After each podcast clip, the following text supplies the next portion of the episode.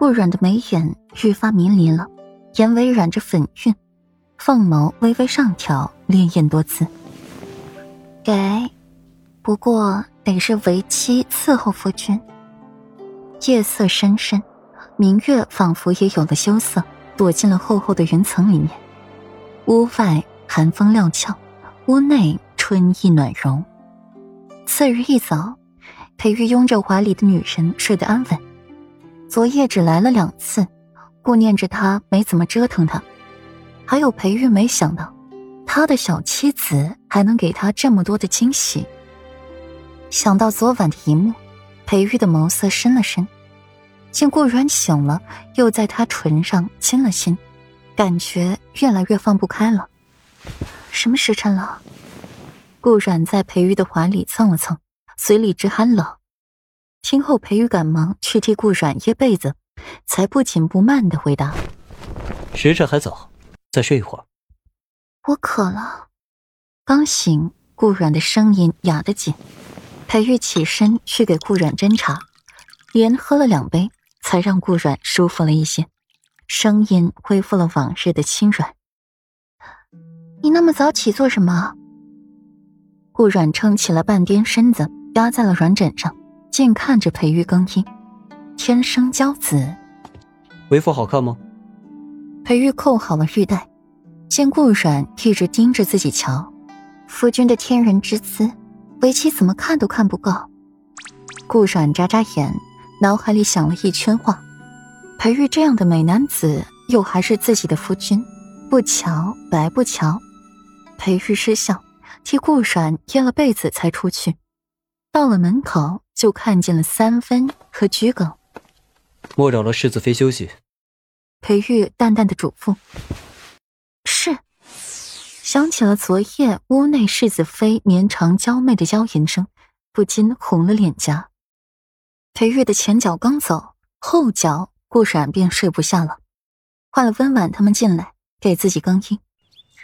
世子妃，您想要梳一个什么样式的？温婉拿着梳子。在顾软的头上比划，简单些就好。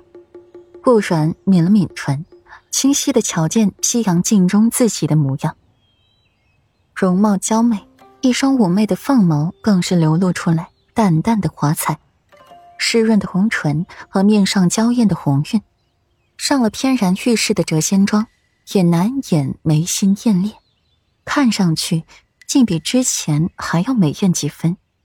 被男人滋润过，这气色也好了很多。顾软单手托腮，这男人的滋润也能有这般效果？是。温婉望着镜中的顾软，也有些吃了。听到了顾软的话，才赶忙回神。现在十一月了，顾软突然说道，眼底划过了几分冷芒。世子妃怎么了？十一月有什么问题吗？温婉不解，只是手上的动作却是不停歇的。给顾软弯了一个清丽婉约的发簪，配上顾软今日的妆容，更是起了画龙点睛之意。往日妖娆妩媚尽收，成了一个温婉十里、端庄优雅的世子妃。只是那盈盈水眸太过引人注目了。没问题，传膳吧。顾软刚刚坐下。裴玉就很合时宜的回来了，坐在了顾阮身边，亲自为他布菜。感受到主子之间微妙的气氛，温婉也识趣的退下了。怎么又回来了？顾阮挑眉，皇帝又不要他了？回来伺候娘子用膳。裴玉抬头看眼自家娘子，眼里有几分纠结。他有些后悔让自家娘子出去玩了。软软那么好看，怎么能被别人瞧了去啊？顾软的唇角一抽，我还没到吃饭都需要别人帮忙喂的地步。又要出门？裴玉斜眸看他，打扮的光鲜亮丽，便是要出门了；相反，随意慵懒些的妆容，便是不出去了，准备在家养花逗鸟玩。怎么，夫君这是不要为妻出门了，要禁足为妻了？顾软撇嘴，他出门怎么了？他就是要出门。没有，为夫只是觉得这女为悦己者容，为何面对为夫的时候，你这么敷衍？